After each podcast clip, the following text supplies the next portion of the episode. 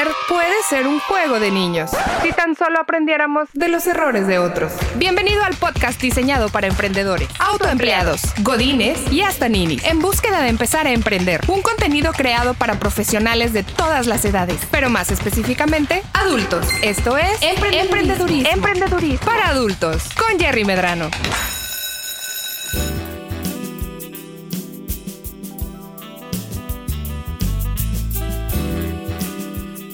El episodio anterior estábamos platicando acerca de, oye, se perdió mi paquete y ahora qué hago? ¿Cuál es la responsabilidad que tengo yo como la persona que está vendiendo? Y en este episodio vamos a contestar todavía más preguntas del auditorio que tenemos aquí con nosotros acerca de qué hago con mi paquete si ya se perdió. Seguimos escuchando. Es una situación muy complicada porque como clientes esperamos el servicio. Usualmente no pensamos en la circunstancia del repartidor. Y yo te invito a que pienses en eso porque hay muchos repartidores que son extraordinariamente buenos de repente se enfrentan a circunstancias que uno no pensaría, como que un perro le mordió una llanta y se le ponchó la llanta, si estas cosas pasan, o que explotó la alcantarilla con gas natural porque había acumulación de metano, que pasó aquí en Monterrey hace un par de meses, o que hubo una manifestación y se quedó atorado, como pasa luego de repente en Ciudad de México. Esos son el tipo de cosas que no esperamos que pasen o incluso el caso de un repartidor, que este yo lo vi y me tocó a mí. Un repartidor que llegó a entregar un parque industrial a una, a una empresa, estaba entregando 25 paquetes. Por una razón que no era de su incumbencia ni de la, ni de la empresa de reparto, uno de los paquetes estaba mal. De origen lo enviaron mal. Al pobre señor lo retuvieron durante tres horas dentro del parque industrial y no lo dejaban salir. Porque le estaban acusando que se estaba robando el paquete y total fue un problema. Estas cosas suceden y afectan el desempeño de las personas que están en campo e incluso pueden afectar su trabajo. Entonces lo único que les pido es tengamos un poquito de consideración y usemos la empatía. Por otro lado, si trataron de entregar y te dicen, ay, lo que pasa es que tratamos de entregar no, no hubo nada en el domicilio y tu cliente se queja es que yo estuve aquí, toma las cosas con un granito de sal, ¿eh? las cosas de quien vienen. No le vamos a creer completamente a la paquetería, tampoco le podemos creer completamente al cliente. Porque imagínate que el cliente en ese momento salió al patio, este, no sé, a ver los colibríes, no sé, cualquier cosa que pueda pasar de repente con los clientes. Que también no les permiten estar disponibles para poder recibir las cosas.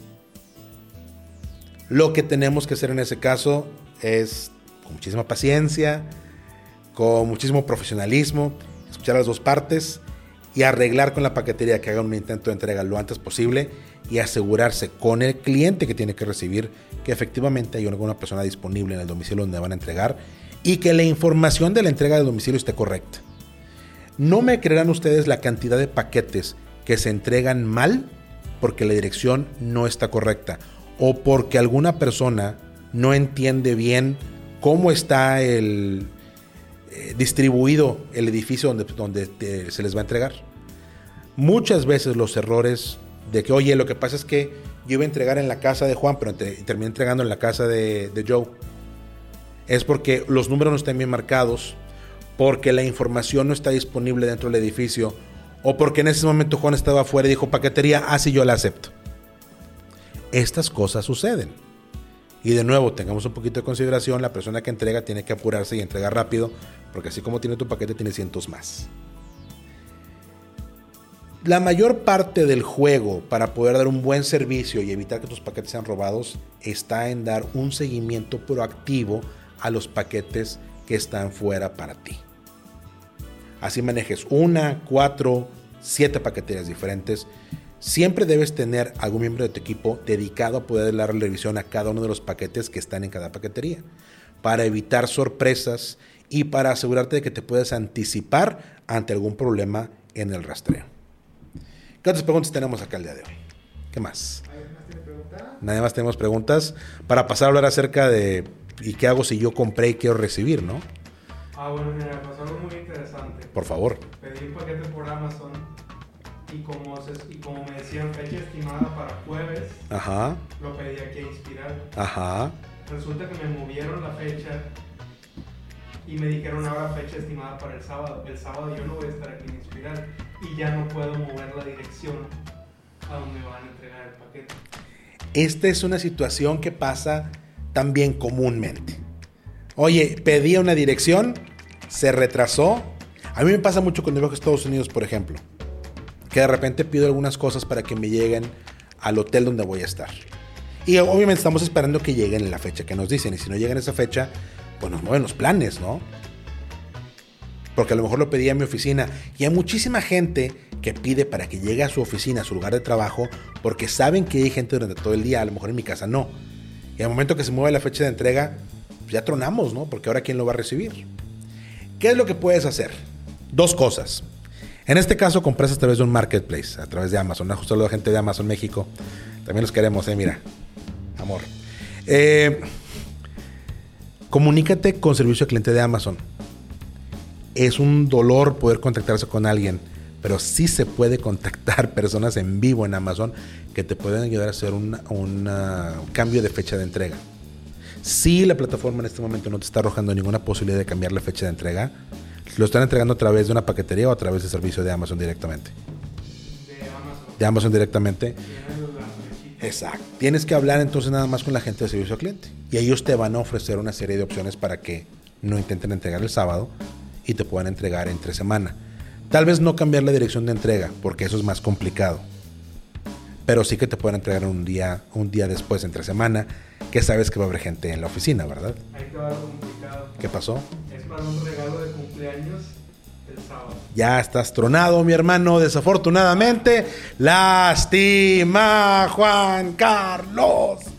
En este tipo de situaciones te voy a recordar la máxima de los envíos. Todo se entrega, no te digo cuándo. Les digo yo con la experiencia que tengo de muchos años. Sorry. Lo otro que puedes hacer y que te recomiendo, ¿no? En, en ese caso, este, pues date la vuelta a la oficina, trabaja en sábado, cámbiales la fecha y este, cámbiale un día ahí a la gente de. Habla con tu jefe, este, a ver si se pone a modo, ¿no? No sé. Una circunstancia que luego puede pasar, ¿ok? Me pasó a mí. No, no te digo porque me lo imagino, me pasó a mí. En la casa que les de todos ustedes. Pedimos un, un equipo. Es un equipo frágil. Obviamente viene muy bien embalado, cuánto rollo. Eh, y en ese momento en que lo iban a entregar, nosotros no estábamos en el domicilio para poder recibirlo. Estábamos a lo mejor a 20 minutos de poder llegar. Obviamente no íbamos a llegar para poder hacer la entrega.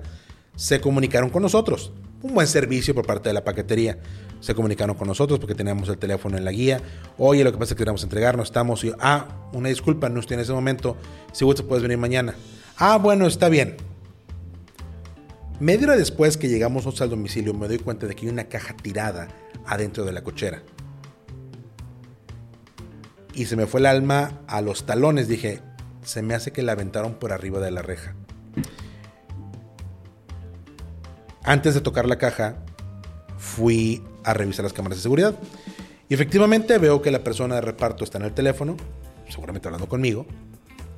Cuelga, ve la caja, ve la reja, ve la caja, ve la reja, por arriba, vámonos. Y entonces una, un pedazo, una máquina cara, la aventaron por arriba de la reja. Y se dañó. Cosa tan hermosa. Estas cosas pueden llegar a pasar. Y es porque al repartidor le pagan por entrega realizada. No tiene un salario base. Cuando los repartidores tienen un pago fijo por entrega, van a hacer lo que sea necesario para entregar. Porque solamente les van a pagar los paquetes entregados. Y el costo, el, el- costo de oportunidad para el repartidor es muy alto de no entregar. Imagínate que me dieron 100 paquetes y que me fui a entregar y que solamente me pueden recibir 50, los otros 50. Me di la vuelta, invertí gasolina, invertí tiempo, no los puedo entregar, no me los van a pagar. Me van a pagar lo entregado, no lo que intenté entregar. Son situaciones complicadas. Yo en ese caso, como es en una compra a través de plataforma, pues la reclamamos, obviamente. Mandamos, mandé, incluso el video de, de las cámaras de seguridad para que vieran, sabes que esto fue lo que pasó. Digo, desafortunadamente, porque al final de cuentas la máquina que compré, que no era una máquina barata, pues no se puede utilizar.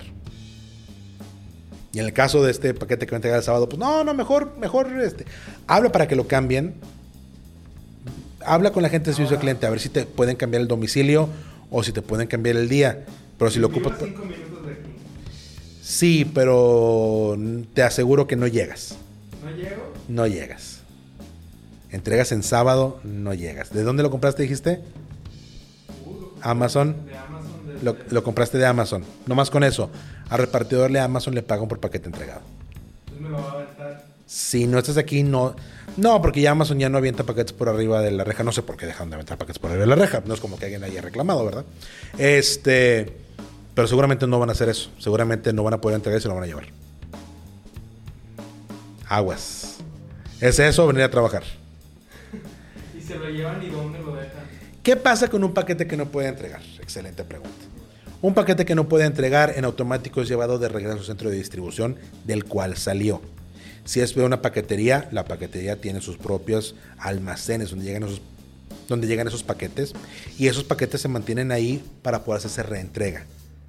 Para hacer un proceso, ¿sabes qué? Se marca en, en el rastreo intento de entrega no exitoso por cualquier razón que haya sido. Eh, Me de un perro, se ponchó la llanta, no había nadie en el domicilio, domicilio incorrecto, lo que tú gustes y mandes. Regresa con el operador y al día siguiente, que tengan operación ellos, lo van a intentar sacar a entrega otra vez.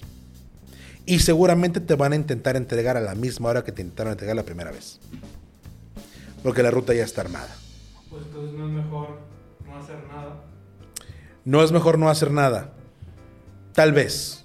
Pero siendo un regalo de cumpleaños, yo te conmino a que trates de hablar con alguien en Amazon.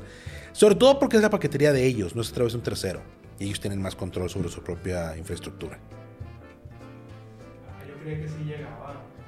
Pues, A lo mejor sí pues mira, O sea, marca y abajo, 5 minutos. chécale y me, me avisas. Falta que te hablen. Parte que me abre. Exactamente. Entonces, chécale y me avisas. A ti te entregaron un paquete en otra casa, ¿verdad? Ok. No, te- simplemente marcó entregado, ¿no? Es correcto. Y esas cosas son de repente comunes cuando el repartidor no conoce bien el área o no está bien identificado el lugar donde van a llegar. O aunque esté bien identificado, si, oye, tengo un paquete para Joe. Ah, sí, aquí te lo recibo. Lo firmo. Ahí es importante, si se entregó el paquete y no lo recibiste tú, hablar a la paquetería a ver quién te firmó, en dónde lo entregaste, porque no entrega en un lugar correcto. ¿Me puedes, por favor, revisar contra quién lo entregaste? Y no me lo irán a dejar ¿Por fuera? afuera. No. En Estados Unidos es muy común que dejen los paquetes en la puerta. En México, no. Puedes pedir que te lo pongan en, una, en un este, locker de Amazon. Eso sí lo puedes hacer. ¿Qué es una excelente pregunta para Amazon. Aquí es donde la gente de Amazon nos paga promocional para poder hablar acerca de estas cosas. Si quieres, después de que hagamos el programa, te digo dónde está ese asunto. Muy bien. ¿Qué otras preguntas tenemos, por favor? Por favor. Este, correos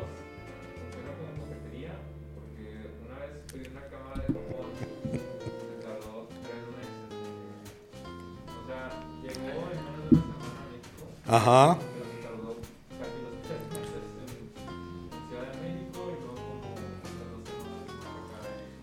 Pero te entregó.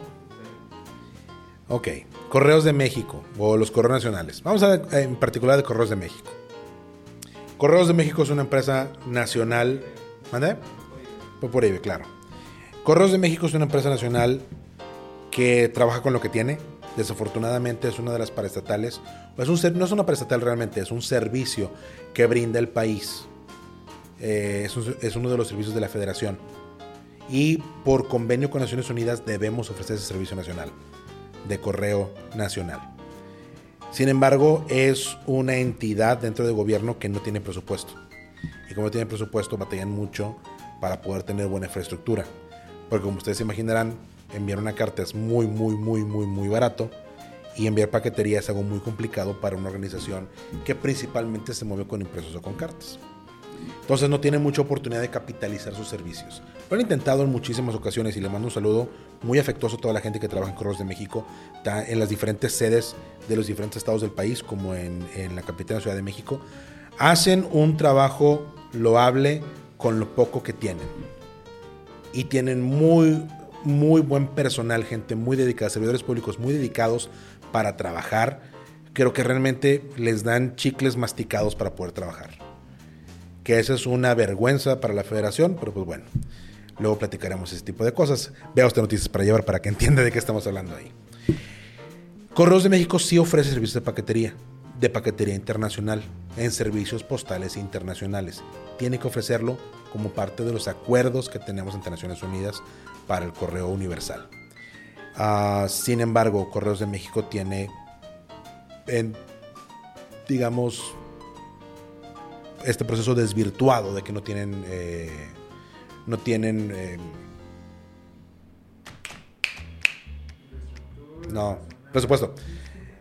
En este proceso desvirtuado donde no tienen presupuesto, pues realmente batallan un poco para poder hacer estas cosas. No tienen suficiente gente en aduanas, no tienen suficiente gente trabajando en los hubs principales dentro de México para poder identificar los paquetes y que pasen. El principal problema de Correos de México es la parte de aduanas. En una aduana en Ciudad de México, en el aeropuerto de Ciudad de México, donde hay tantísimo espacio y tantos, eh, tantas personas que trabajan para la Secretaría de Hacienda en la parte de aduanas, para poder hacer las, las revisiones necesarias, Correos de México trabaja con muy poco personal y trabajadores limitados. Es un embudo donde usualmente se toman muchísimos paquetes. Pero mira, el paquete tuyo después de mucho tiempo entregó. Cerca de, y esas estadísticas son un poquito viejas, igual y si alguien de Correos de México nos ve que nos quiera compartir la información más nueva, se lo agradeceríamos muchísimo. Pero me parece que todavía a 2016 solamente se estaba entregando el 60% del correo que recibía México a través de correo universal. 40% no se recibía en ningún lado, simplemente se perdía en tránsito. Y no es necesariamente que se pierda en tránsito, simplemente se quedaba demasiado tiempo en las estaciones y eventualmente se tiene que sacar. Te fue bien.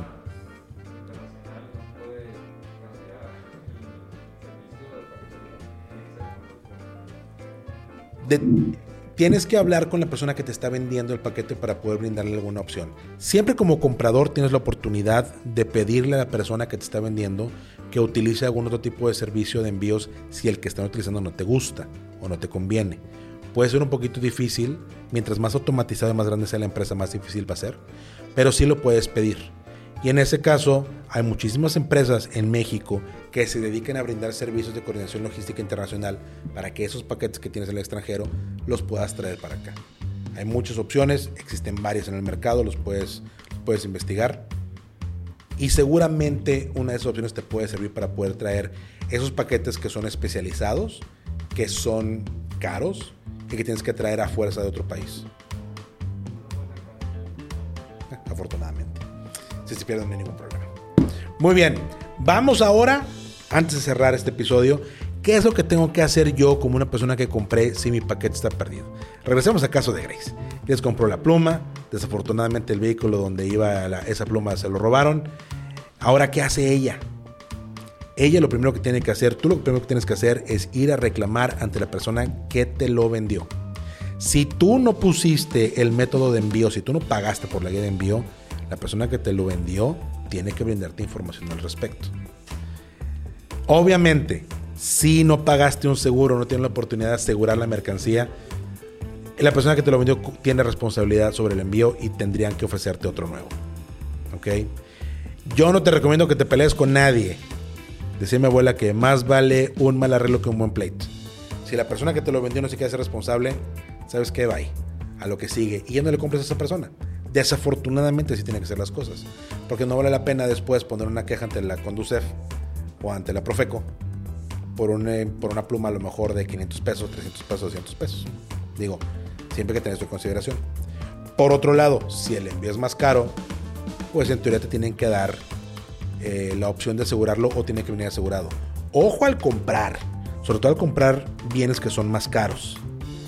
Si son arriba de 3 mil pesos, pregunta, busca en las políticas de envío o haz la pregunta a una persona de servicio al cliente antes de comprar, el envío va asegurado y me das la opción de que yo pueda pagar el seguro del envío para que tu compra esté segura y no tengas tú que cargar con el pato muerto de que se roben o te dañen tu paquete. ¿Qué pasa si me daña mi paquete? Oye, ¿qué pasa si yo estoy recibiendo un paquete que compré y yo veo claramente que la caja está dañada? Primero que nada, y apúntale esto porque esto es súper importante, ¿Qué es lo que tengo que hacer si mi paquete llega dañado? Primero que nada, tomarle fotografías al paquete antes de abrirlo. No puede proceder ninguna reclamación ante ninguna paquetería si no le tomas una fotografía a la manera en que te llegó ese paquete a ti. Segundo, Puedes recibir el paquete, pero tienes que asegurarte que le digas a la persona que te lo está entregando, lo estoy recibiendo bajo protesta porque lo ve dañado por el exterior. Tienen que hacer esa anotación dentro de la entrega, porque si tú no reclamas el paquete dañado, si lo que viene adentro después viene roto no viene en buen estado, ya no puedes reclamarlo más adelante. Si tú firmas de que te entregaron bien y estás de acuerdo, ya vas a de perder. En el momento en que recibes tus paquetes tienes que verificar que no venga golpeado, dañado, estrujado, que no venga hecho chicharrón, que no, que no se le vea por fuera mayor indicación de que el paquete se dañó en tránsito. Por algo que veas, una esquina dañada, una esquina golpeada, de repente uno de los lados que viene con un daño, asegúrate siempre de decirle a la persona que te está entregando, lo va a recibir a reserva y que hacer una anotación de que el paquete venía dañado para que de esa manera tú recibas y tengas la posibilidad de reclamarle a la paquetería. Antes de abrir la caja, tómale fotos por todos los lados. Trata de utilizar cosas que te brinden una referencia. Si la caja la puedes poner junto a una libreta o junto a una, a una pluma, da muy buena percepción acerca de cuál es el tamaño del golpe que tiene. Porque si no es fácil para los ajustadores o para las personas que revisan dentro de las paqueterías las reclamaciones, no van a proceder con tu reclamación, porque si tiene que ver claramente, tiene que ser apreciable y ponerse en perspectiva el tamaño del daño. Una vez que hiciste eso, abres tu paquete, revisas tu producto, si está dañado, de inmediato te contactas desafortunadamente con el teléfono de atención a clientes de la paquetería y empieza un proceso de reclamación por paquete dañado al momento de la entrega. Te van a pedir información, te van a pedir documentación, te van a pedir alguna factura de compra, te van a pedir las fotografías, te van a pedir evidencia de cómo recibiste y cómo el paquete viene dañado o tu producto viene dañado. Y si tú haces una buena labor de documentación de todo esto, momento de recibir, vas a ganar el 100% de las reclamaciones que tú le hagas a las paqueterías. Una última cosa, la reclamación la tienes que hacer lo antes posible después de recibir. No te esperes dos, tres semanas para reclamarlo. La mayor parte de las paqueterías tienen un, eh, ciertos días en los que puedes reclamar después de haber recibido tu paquete. En el mejor de los casos son... Chinga.